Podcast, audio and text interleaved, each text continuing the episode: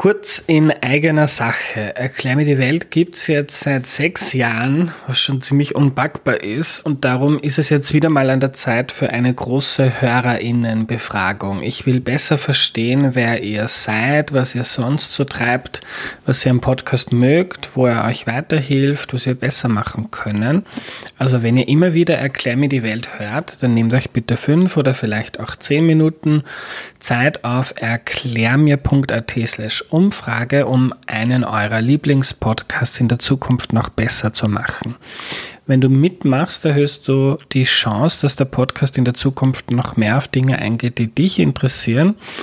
Und du kriegst im Austausch meine ewige Dankbarkeit und ein zukunftsfittes Erklär mir die Welt, das sich auf die nächsten sechs, zwölf oder hundert Jahre gut einstellen kann. Jetzt auf erklärmir.at slash Umfrage gehen. Vielen, vielen Dank.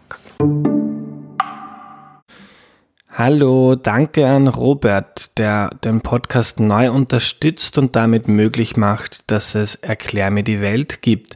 Danke auch an alle anderen, die das schon länger machen und den Podcast auf www.erklärmir.at unterstützen. Bevor es losgeht, noch eine entgeltliche Einschaltung.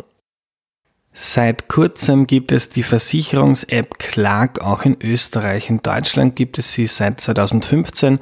Dort hat sie schon 200.000 Kunden.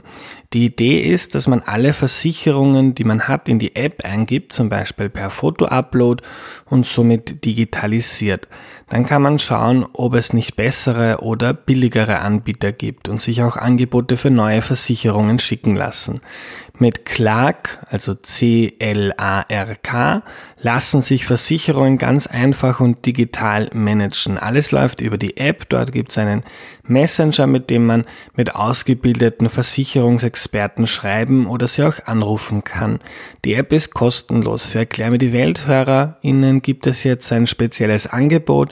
Mit dem Code ClarkWelt30 gibt es einen 30 Euro Amazon-Gutschein, wenn ihr euch registriert und zumindest zwei eurer bestehenden Versicherungen eintragt. Einfach die App Clark herunterladen oder auf goclark.at gehen. Nochmal der Code Clark Welt 30. Groß- und Kleinschreibung ist egal.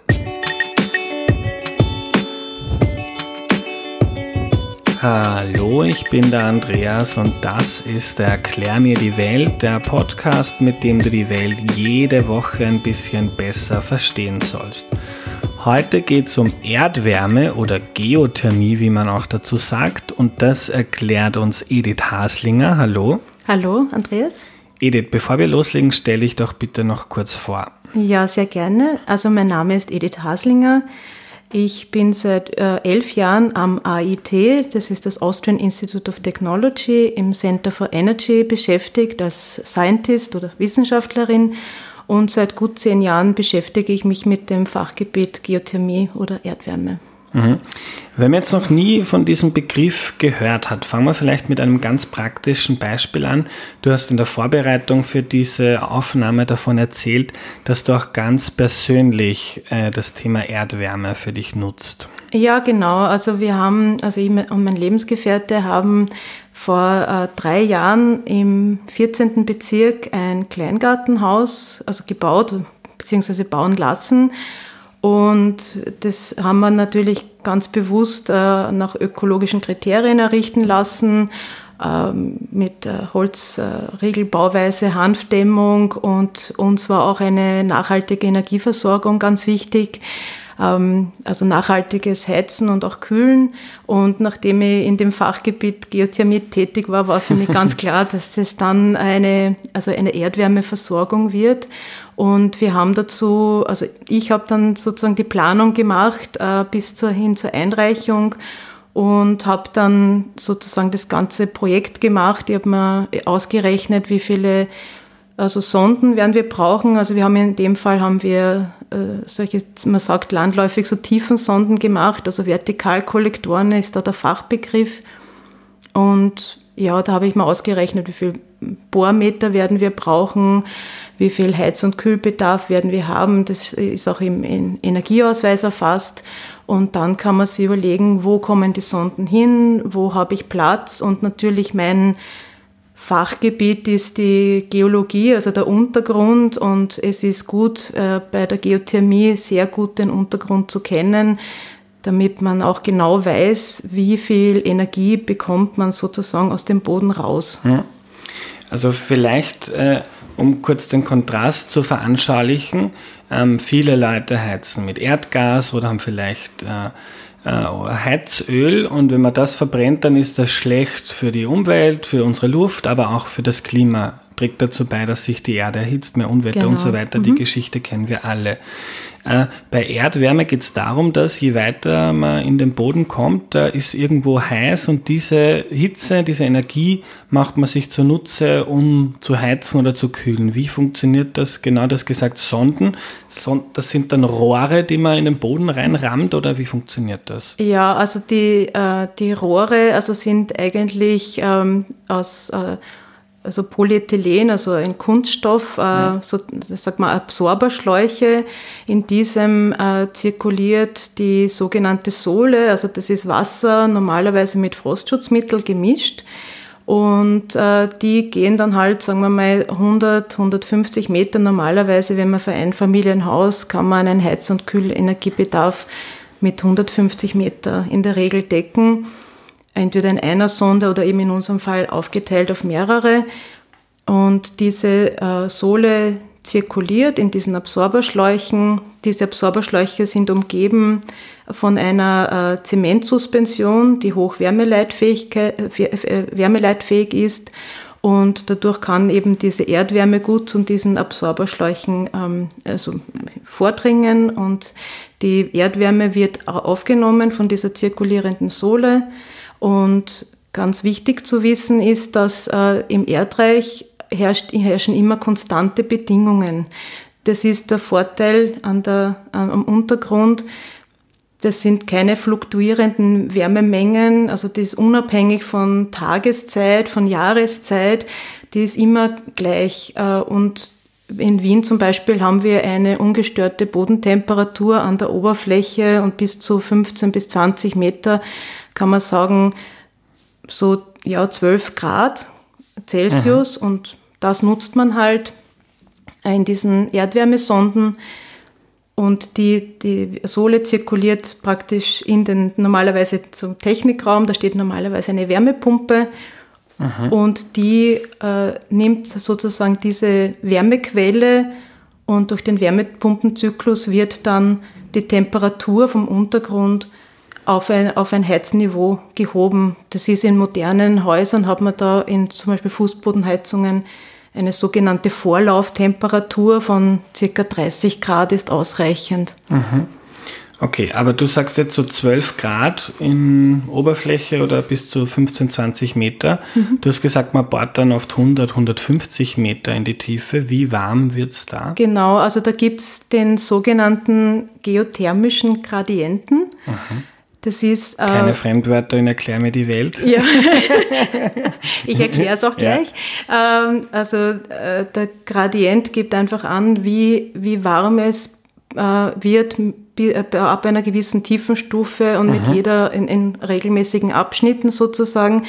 Und das ist im sagen wir, weltweit im Mittel und auch in Österreich kann man das so als Faustformel heranziehen, äh, 3 Grad Celsius pro 100 Meter. Mhm. Das heißt, äh, man hat dann in 100 Meter eine 3 Grad Celsius höhere Temperatur und wenn man dann zum Beispiel 1000 Meter runterbohrt, dementsprechend 30 Grad mehr. Und je weiter runter, desto desto heißer wird es, desto wärmer wird es. Und diese Wärme kann man dann nutzen. Mhm. Ähm, was mir jetzt gleich einfällt, ist, wenn es da 12 Grad hat oder sagen wir, das, äh, man baut 100 Meter, dann hat es 15 Grad, die Erde. Man will aber vielleicht im Winter gerne 22 Grad in der Wohnung haben. Wie mhm. funktioniert das dann mit der Wärmepumpe? Mit der Wärmepumpe, mhm. genau. Für das braucht man eine Wärmepumpe, Also in diesem Temperaturbereich, äh, wenn man nicht tiefer bohrt. Es gibt auch sogenannte Direktanwendungen, wo man so weit runter bohrt, dass man diese Wärme direkt nutzen kann, also direkt in den Heizungskreislauf bringen kann. Aber normalerweise, wenn man so beim wenn man so sagen kann, Häuselbauer Geothermie oder Häuselbauer Erdwärme, braucht man in der Regel eine Wärmepumpe, die einem die Temperatur aus dem Untergrund auf das notwendige Niveau hebt, also Temperaturniveau hebt. Wie gesagt, bei Fußbodenheizungen, bei so Niedertemperaturanwendungen ähm, sind es sagen wir, 30 Grad. Man kann auch höher gehen. Wenn man doch in so Flächenheizungen oder Radiatorenheizungen äh, gehen, dann braucht man halt äh, also mehr die Wärmepumpe. Mhm. Und das ist, ähm, das ist eigentlich äh, ganz, ganz simpel und ist, man kann auch damit äh, auch so gesehen, sogenannte dezentrale Lösungen äh, ganz gut machen. Das heißt, man ist unabhängig von irgendeiner zentralen Wärmeversorgung und das ist das, äh, das Nette daran an, an der Wärmepumpe, dass sie halt einfach für Einzelhäuser, aber auch für für ganze Wohnblöcke oder ganze Stadtquartiere können so dezentrale Wärmepumpen eingesetzt werden. Also wenn die Welt zusammenbricht, ihr habt im Winter eine Heizung. Genau. okay, aber die Wärmepumpe, äh, wie, wie macht die dann? Dann hat sie, da kommt die Sohle mit 15 Grad circa genau. 12 Grad. Was macht die dann damit? Genau, und, und in, in, in der Wärmepumpe ist ein Kältemittel äh, drinnen, das verdampft schon bei niedrigen Temperaturen, also auch schon bei Temperaturen, wie sie halt vom oberflächennahen Untergrund Aha. so daherkommt. Und äh, die verdampft dann und da gibt es eben diesen Verdampfer, wo dieses Kältemittel verdampft äh, und dann wird das Kältemittel auch wieder kondensiert, das heißt es wird komprimiert, dadurch steigt die Temperatur und diese Temperatur wird dann an den Heizungskreislauf im Haus abgegeben mhm. dadurch und dann ist da sozusagen der, dieser Kreislauf geschlossen und dann mhm. und, und immer so weiter und es wird halt ähm, sozusagen immer wieder umgewälzt und die, der, der Sohlekreislauf in den Erdwärmesonden, der Wärmepumpenkreislauf und der Heizungskreislauf sind so drei vollkommen getrennte Systeme. Mhm. Und man braucht Strom, oder, damit das funktioniert? Oder? Man, die Wärmepumpe braucht Strom, mhm. aber die, also der Strom wird, ähm, wird, äh, also ein Teil Strom wird in der Wärmepumpe zu drei Teilen oder sogar vier Teilen Wärme umgewandelt. Also es ist ein sehr äh, mhm. effizienter Prozess und äh, was das Gute ist mit der Wärmepumpe oder auch mit der Erdwärme, obwohl es eigentlich Erdwärme heißt, äh, kann man auch kühlen. Das ist eigentlich mhm. so ein bisschen kontraintuitiv, ja. äh, weil man dann auch ähm, die Wärmepumpe im Sommer zum Beispiel einfach als Umweltpumpe verwenden kann und die Abwärme, also die, die, das zu viel an Wärme in Räumen oder Gebäuden, wird dann äh, durch diese Absorberschläuche in der Fußbodenheizung wieder aufgenommen und abgeführt und in den Untergrund sozusagen geschickt. Und mhm. dafür braucht man die Wärmepumpe eigentlich nur als Umweltpumpe.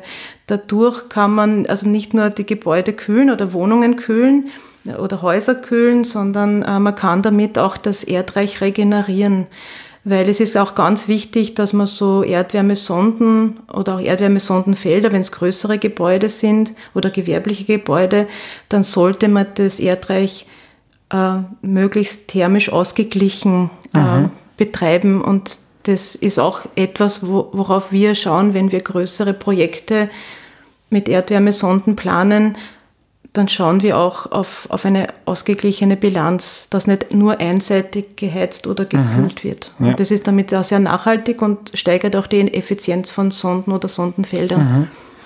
Ähm, was ihr da gemacht habt in eurem im Haus im vierten, 14. Mhm, Bezirk, 14. ist das, ich sage jetzt gemein, eine Spinnerei von jemandem, dem Umwelt und Klima am Herz liegen? Oder zahlt sich das auch aus? Naja, es, es, oder, oder ist das zu teuer, damit das. Nein, also das ist leider auch einer der großen Vorbehalte gegenüber der Geothermie, dass sie irgendwie zu teuer ist. Also ja. wirklich Erdwärmesonden. Das ist aber schon lang nicht mehr so. Es stimmt schon, die Investitionskosten bei Sonden liegen anfangs, also sind höher als sozusagen, wenn man mit Luftwärmepumpe zum Beispiel vergleicht, ja. sind die Investitionskosten höher, weil man braucht ein Bohrunternehmen, das halt Löcher macht sozusagen und die Absorberschläuche versenkt. Aber dann in den Betriebskosten sind solche äh, Erdwärmesonden viel, äh, viel, ja, mit viel geringeren Betriebskosten verbunden. Und äh, das, über das wird leider nie also wirklich gesprochen. Mhm. Und das sind nicht die großen Vorbehalte. Und also man kann dann mit, wenn ich konkret äh, Zahlen sagen sollte, also Gerne. man kann zwischen 40 und 50 Euro pro Laufmeter Sonde rechnen, auch schon mit den, also mit, Schlauch, äh, mit den Schläuchen, mit Verpressung Aha. bis hin zum Technikraum.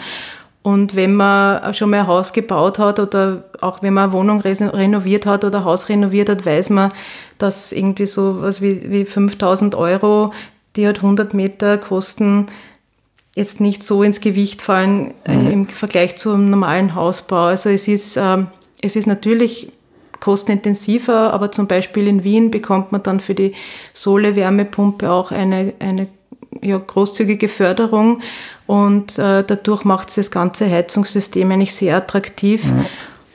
Und du hast mir vorher gefragt, ob das nur was für Spinner ist. Na, eigentlich nicht, ja. Also es ist eigentlich äh, für, für grundvernünftige Leute natürlich, denen die Umwelt am Herzen liegt. Also wenn man sagt, man möchte nicht fossil heizen, ist eine der guten Möglichkeiten natürlich die Erdwärme.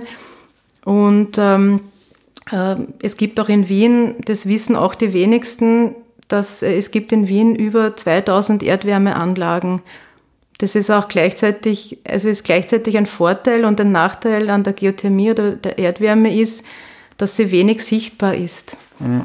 Und ähm, man sieht diese Anlagen in der Regel nicht. Es ist nicht so wie bei Photovoltaik oder Solarthermie-Modulen, also Solargewinnung oder bei Windrädern, die sieht man. Mhm. Da kann man auch hinfahren, man kann es besichtigen, man kann es auch eröffnen, man kann ja. schöne Bilder machen, aber Erdwärme sieht man nicht. Ja? Ja. Und das ist genau das, das äh, Problem. Und wir haben jetzt auch, also 2018 hat sich der Verein Geothermie Österreich konstituiert sozusagen. Und das ist auch genau unsere Aufgabe, die Geothermie, auch wenn sie im Untergrund ist, ein bisschen sichtbarer zu machen in der Wahrnehmung. Ja. Das ist eine ganz wichtige Aufgabe für die Geothermie-Community in Österreich. Und wenn ich das richtig verstehe oder beobachte, dann ähm, ist es kein, kein ganz kleiner Anteil an den neuen Heizungen, die gebaut werden, sondern wird das immer mehr zum breiten Phänomen, so Wärmepumpen, Erdwärme. Ja, absolut. Also vor allem im urbanen Raum. Also in Wien werden sehr viele Neubauten oder größere Bürogebäude, größere Gewerbegebäude, aber auch größere Wohngebäude werden schon sehr viel mit Erdwärme, also mit Erdwärmesonden Erdwärmesondenfeldern ausgestattet. Äh, das ist vor allem im Neubau liegt es fast auf der Hand, wenn ich ohnehin ein neues Gebäude baue und sage, ich möchte irgendwas nachhalt, eine nachhaltige Energieversorgung machen, dann wird es auch eingesetzt, immer stärker. Das ist natürlich für ja. uns ganz, ganz toll.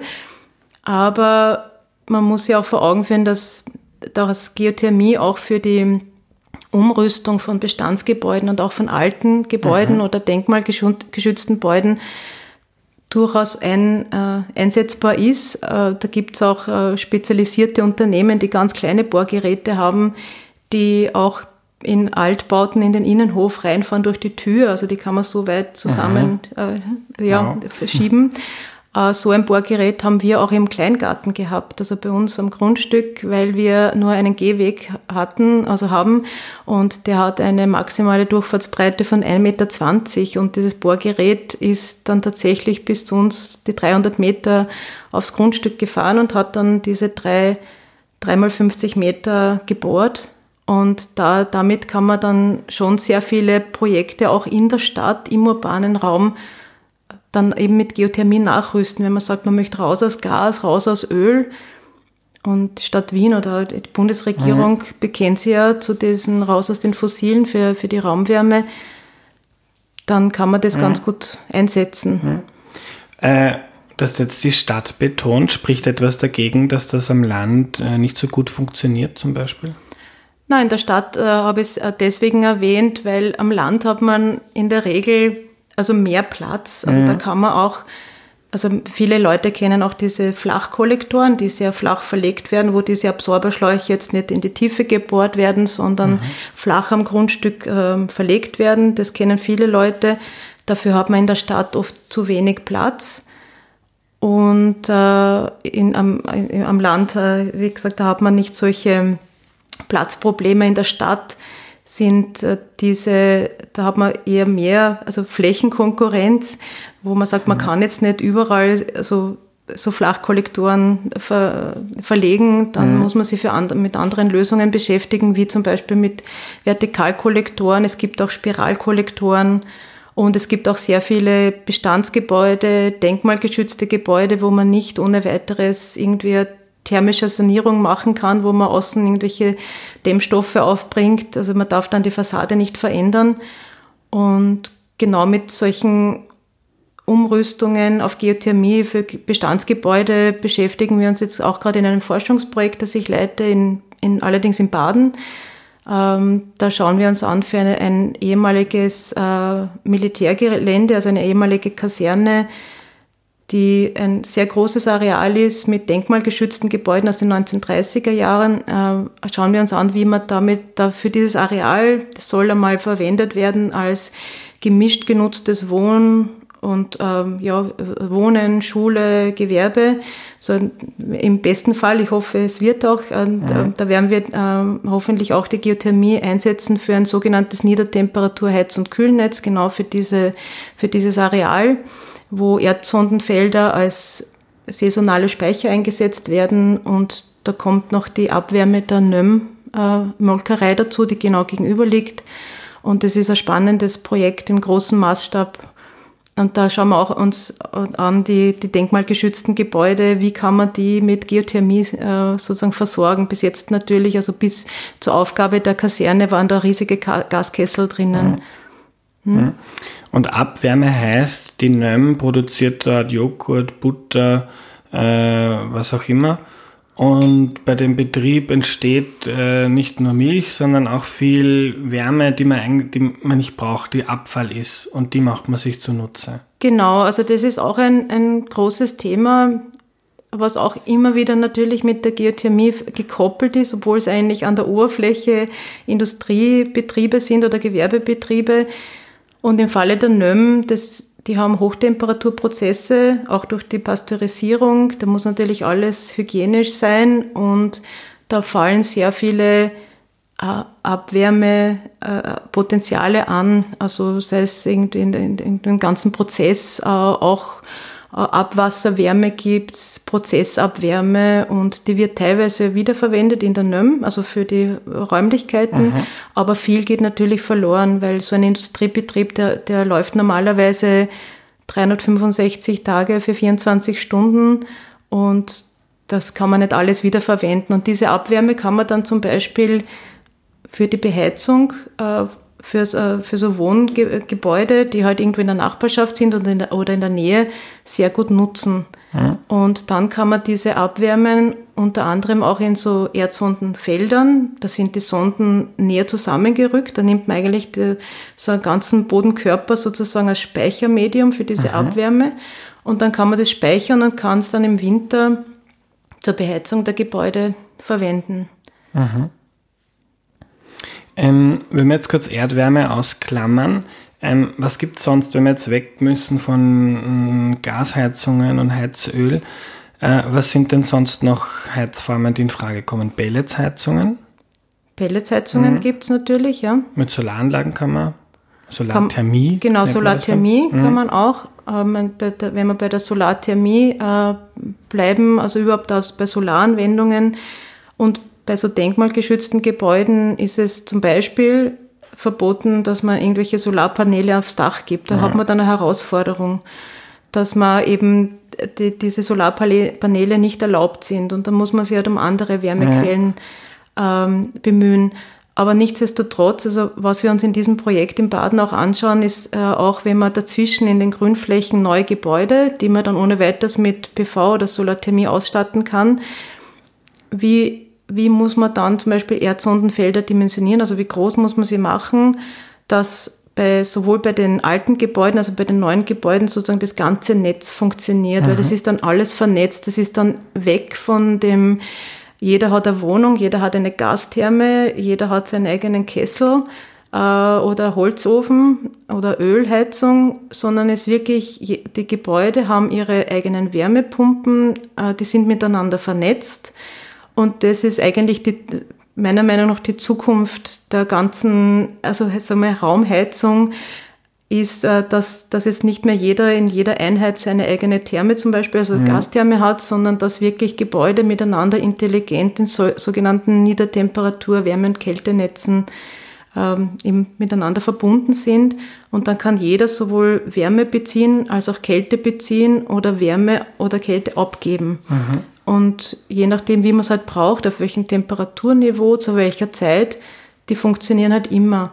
Mhm. Und damit geht man halt weg von diesem, man hat in eine Richtung eine Hochtemperatur-Wärmeversorgung wie von einer Fernwärme, sondern man kann, also es sind diese dezentralen Lösungen und die machen das eigentlich ganz attraktiv, weil, weil man sozusagen das Netz, äh, also die, die, also die einzelnen Wohnungsbesitzer oder vom Gewerbebetriebbesitzer entscheiden, wann brauchen sie Wärme mhm. und Kälte. Und ich brauche nicht mehr zittern, dass irgendwann einmal eine Gasversorgung abgedreht wird äh, oder irgendwelche, ja, dass irgendwann eine Energie nicht zur Verfügung stellt. Weil Geothermie zum Beispiel steht immer zur Verfügung. Die Sonne scheint auch sehr oft. Also und ich bin auch nicht davon abhängig, dass Russland äh, uns das Gas liefert oder der Herr Putin sich Put das nicht anders überlegt. Wegen genau, man ist nicht von politischen Befindlichkeiten abhängig und es sind lokale erneuerbare Energieressourcen und an diesen Energienetzen ist eigentlich sehr interessant und da ist Geothermie ein Baustein gemeinsam mit allen anderen Energieformen, Windenergie, also erneuerbaren Energieformen wie Windenergie, PV, Solarthermie auch Biomasse, dass man das für einen Standort ganz maßgeschneidert entwickelt und genau für diesen Standort den besten Mix herausfindet. Mhm. Wenn Geothermie alles versorgen kann, gut, aber man braucht auch was für Strom. Ja. Ähm, ja, man braucht also man braucht verschiedene Energieformen und das macht auch sozusagen unseren Beruf auch so spannend, weil jedes Projekt ist wieder was Neues. Also jedes mhm. Projekt hat seine eigenen Charakteristika. Man muss schauen, was hat man da zum Beispiel für einen Untergrund, was kann ich da nutzen, habe ich da Grundwasser, habe ich kein Grundwasser. Mhm. Genau. Ich würde zum Ende noch gerne kurz äh, äh, zum, zu tieferen mhm. Schichten kommen. Wir haben jetzt geredet vor allem vom Häuselbauer, der sich 10, genau. 20, 100 Meter vielleicht in die Tiefe bohrt. Äh, aber ich habe zum Beispiel gelesen, die Therme Wien hat für äh, 2009 900 Meter in die Tiefe gebohrt, ähm, damit man sich da das Thermalwasser mhm. herholt. Mhm. Ja. Und, da, und, also das gibt es auch für viele andere Projekte, wo man nicht nur so oberflächlich, sondern wirklich tief in die Erde reingeht. Genau, also vielleicht jetzt haben wir wirklich die ganze sozusagen Häuselbauer oder Niedertemperatur Geothermie ähm, das ist, wird unter dem Begriff oberflächennahe Geothermie zusammengefasst und die, äh, die Grenze zwischen Oberflächen, oberflächennaher und äh, tiefer Geothermie ist in Österreich 300 Meter. Mhm. Das ist vielleicht eine, eine ganz interessante äh, Tiefe, zu, sich zu merken, weil ab da ist in Österreich äh, nicht mehr nur das Wasserrecht zuständig, sondern auch das Mineralrohstoffgesetz, MINROC, also das sozusagen das Bergrecht.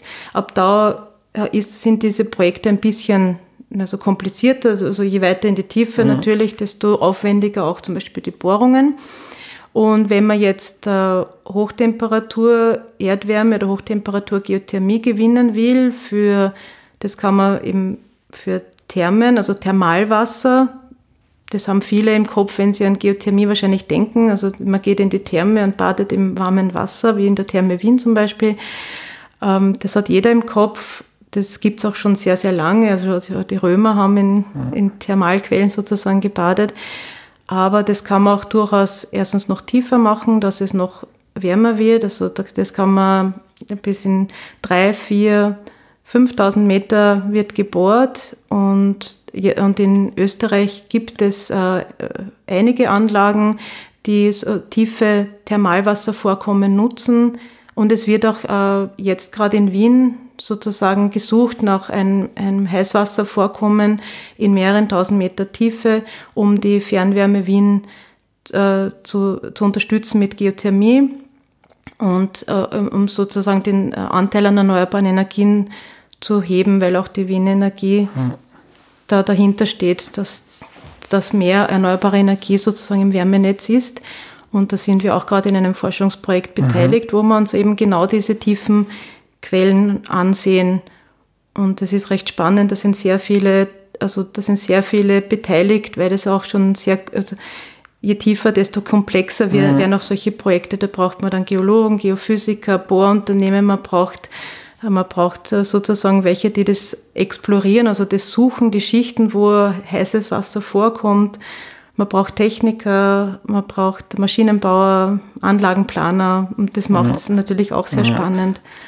Und das ist dann die tiefe Geothermie, die in ja, 300 Meter anfängt International wird manchmal 400 Meter angegeben, da gibt es keine, mhm. keine festgeschriebene Grenze, aber in Österreich ist es 300 Meter. Mhm. Und das ist das, wo ich die Fotos gesehen habe, wo in Wien LKWs herumgefahren sind mit, ich weiß nicht was für Sonden und gesucht haben. Äh, genau. Also Infrarot oder wie funktioniert das? Na, das funktioniert äh, tatsächlich mit einer, also das sind die sogenannten Vibro-Trucks. Äh, die, das ist ein hochspezialisiertes Unternehmen, die so eine Flotte haben. Die mhm. kommen aus Holland.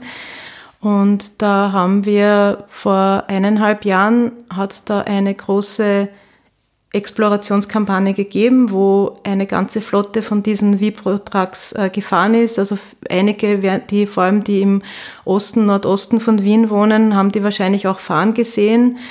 Und die fahren ähm, die bleiben, also die fahren, dann bleiben sie wieder stehen und dann ist an den Vibrotrags eine große Rüttelplatte ähm, also montiert und die stellen diese Rüttelplatte wirklich am Boden, also lassen die am Boden runter und dann wird da mit einer äh, mit einem Frequenzbereich einfach wirklich gerüttelt. Aha. Und diese seismischen Wellen praktisch, die Aha. da runtergehen in den Untergrund, die kommen mehrere tausend Meter tief und dann braucht man für diese seismischen Wellen die Aufnehmer, die halt in einer gewissen Distanz dazu sind. Und das haben auch viele Wienerinnen und Wiener gesehen, auch im Prater, in der Lobau, in, also im Nordosten von Wien, die sogenannten Geophone, die dann diese seismischen Wellen, die dann wieder reflektieren, aufnehmen. Und diese mhm. Muster werden dann auf, ausgewertet und dann kann man dann den Untergrund genauer sozusagen wie ansehen, weil man kann in den Untergrund nicht direkt reinsehen. Und da, dafür braucht man solche Hilfsmittel wie diese ja, geophysikalischen Erkundungsmethoden, wie diese Vibrotrax. Mhm. Und das war eine der größten Erkundungskampagnen überhaupt in Europa. Mhm. Und das war für uns auch sehr, sehr beeindruckend. Und damit schaut man sich immer die Schichten an. Und bei mhm. der tiefen Geothermie, also womit ich mich beschäftige, ist die chemische Zusammensetzung der Thermalwässer, die aus, der, aus dem tiefen Untergrund kommen, weil die sind teilweise sehr speziell. Also die sind jetzt kein reines Wasser, die sind oft äh, sehr also beladen mit äh, ja, Mineralien, mit Salz, auch teilweise sehr gasreich und das, da muss man dann aufpassen oder man muss das genau wissen, die Zusammensetzung, damit man dann die Materialien, die man verwendet in der Bohrung, also in, de, in dem Förderrohr und in der Anlage, dass man genau weiß, womit man es zu tun hat, dass das zum Beispiel nicht korrodiert oder dass mhm. es keine unerwünschten Ausfällungen gibt. Das sind Mineralien, die, Mineralien, die sie dann im Rohr ablagern. Damit mhm. beschäftige mich ich bei der, bei der tiefen Geothermie. Ganz zum Schluss noch eine Verständnisfrage. Äh, braucht man jetzt für die Erdwärme immer Wasser? Muss man auf heißes Wasser stoßen? Oder das kann auch einfach in die Erde gehen? In der Erde ist und so gewisse Temperaturen, die nutzt man. Genau. Ja. Also die Erdwärmesonden im oberflächennahen Geothermiebereich, die nutzen auch kein Wasser. Ja. Es gibt auch die Grundwasserwärmepumpen, die Wasser brauchen im oberflächennahen äh, Geothermiebereich.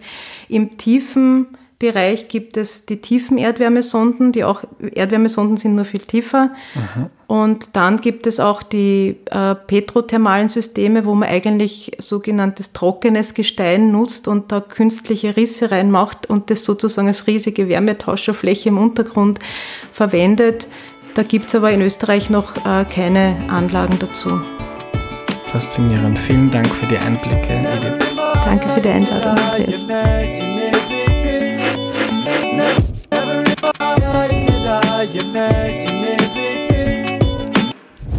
Was nehme ich mir mit? Erdwärme ist eine coole Alternative zu Heizöl oder Erdgas. Es ist zwar am Anfang teurer, das zu bauen, aber danach billiger, weil man kein Öl einkaufen muss oder kein Gas. Man ist auch nicht davon abhängig, die Heizstoffe aus Russland oder Saudi-Arabien zu importieren. Und erneuerbare Energien haben ja manchmal das Problem wie bei Sonne und Wind, dass sie sehr schwanken. Also mal gibt es viel Sonne, dann wieder gar keine. Erdwärme hat den Vorteil, dass die Temperatur im Boden konstant ist bei etwa 12 Grad unter uns und pro 100 Meter, die man weiter runter geht, wird es circa 3 Grad wärmer. Und mit diesen 12 Grad unter uns kann man tatsächlich heizen und kühlen, nämlich indem man die Wärme heraufholt und mit einer Wärmepumpe, die mit Strom läuft, idealerweise damit erneuerbarem Strom, äh, heizt. Die Wärmepumpe arbeitet mit einem Kältemittel, das schon bei niedrigen Temperaturen verdampft und alles weitere war mir dann ehrlich gesagt zu kompliziert, das habe ich nicht mehr verstanden. Cool ist jedenfalls, dass man damit auch im Sommer kühlen kann. Die Wärme, die man nicht im Raum will, kann man über sogenannte Absorberschläuche abführen und wieder in die Erde zurückgeben. Wärmepumpen sind mittlerweile recht verbreitet. Laut Statistik Austria hatten mit Stand vor circa zwei Jahren über 300.000 Haushalte eine Wärmepumpe. Zum Vergleich 700.000 Haushalte heizten mit Heizöl und eine Million mit Erdgas. Es bleibt also noch viel zu tun, damit wir das Heizen klimaneutral hinkriegen. Das war heute mal ein bisschen technisch, aber ich möchte gern auch mehr Technik in den Podcast reinbringen, unter anderem, weil ich davon selbst ganz wenig Ahnung habe.